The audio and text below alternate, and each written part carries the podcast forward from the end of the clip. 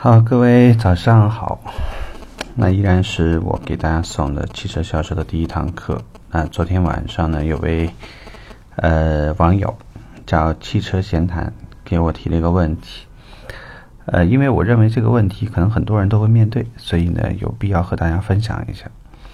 他的问题呢是：第一，呃，卖车是不是一定要会开车？第二，是不是说驾驶的这个技术要非常熟练呢？这样才会比较好。我零五年入行的时候，其实我都没有驾照。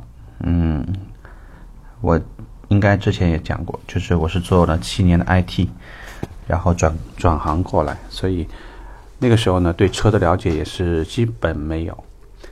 呃，为什么我昨天会给到网友的建议呢？就是会不会开车，主要会影响的呢？其实最主要的就是整个你对于这台车性能的各种描述。零七年，我所的这家店呢，刚开始卖荣威。那那个时候呢，我们有一个很棒的试乘试驾工程师胡海明啊，因为他之前呢有四年的哥的经验，所以啊，能够把我们当时这个销量其实不算特别好的荣威五五零啊，一一台一点八 T 的车，可以在一个繁华都市啊开的。淋漓尽致啊，完全能够把这台车的性能、动力的表现、操控性，呃，可以完整的施展出来。所以我觉得他是我见过最好的试驾工程师。那我相信现在很多门店没有试驾工程师这个岗位，呃，很多的试驾呢，有可能是需要顾问去协同完成的。所以，如果你对一台车，它的加速是不是让你感觉非常的爽啊，推背感？然后呢，包括能不能在一个红绿灯的间隙能够加速到一百三十六码？这个是我们当时在这个捷豹销售 XE 的时候呢，我做过的一个尝试。一个红绿灯路口，从静止啊一直到加到一百三十六码。那能够做到这些呢，主要能够让坐在你旁边的客户会有一种非常非常强烈的冲击感。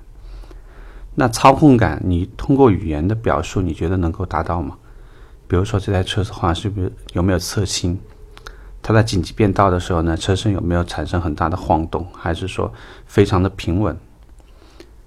呃，记得很多年前呢，开过一台 A 四啊，那个时候轴距没有那么长，呃，人车合一的感觉啊，就是你在整个过弯呐，包括就是在做一些紧急的一些动作的时候，你可以感觉整台车。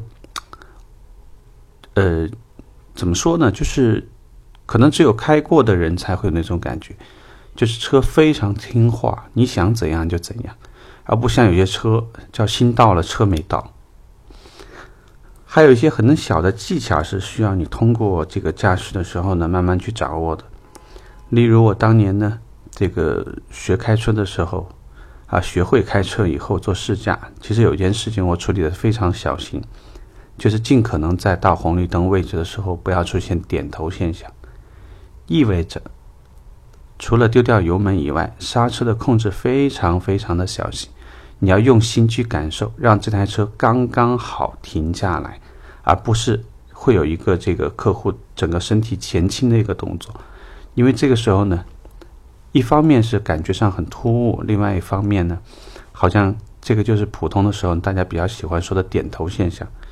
其实严格说，因为发动机大部分我们都是前置的，所以整个车呢，车身重量都会靠前一些。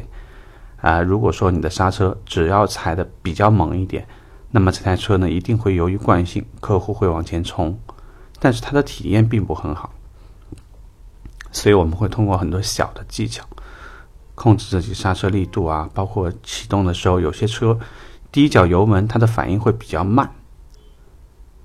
那这个时候呢，就是说你刚好呢可以利用这个时间跟客户打个岔儿聊个天儿啊，然后在这个动力即将爆发的时候呢，让客户关注到路面变化，关注到你的这个转速表变化和里程表的变化，就是这一切呢都是为了给客户一个更好的体验。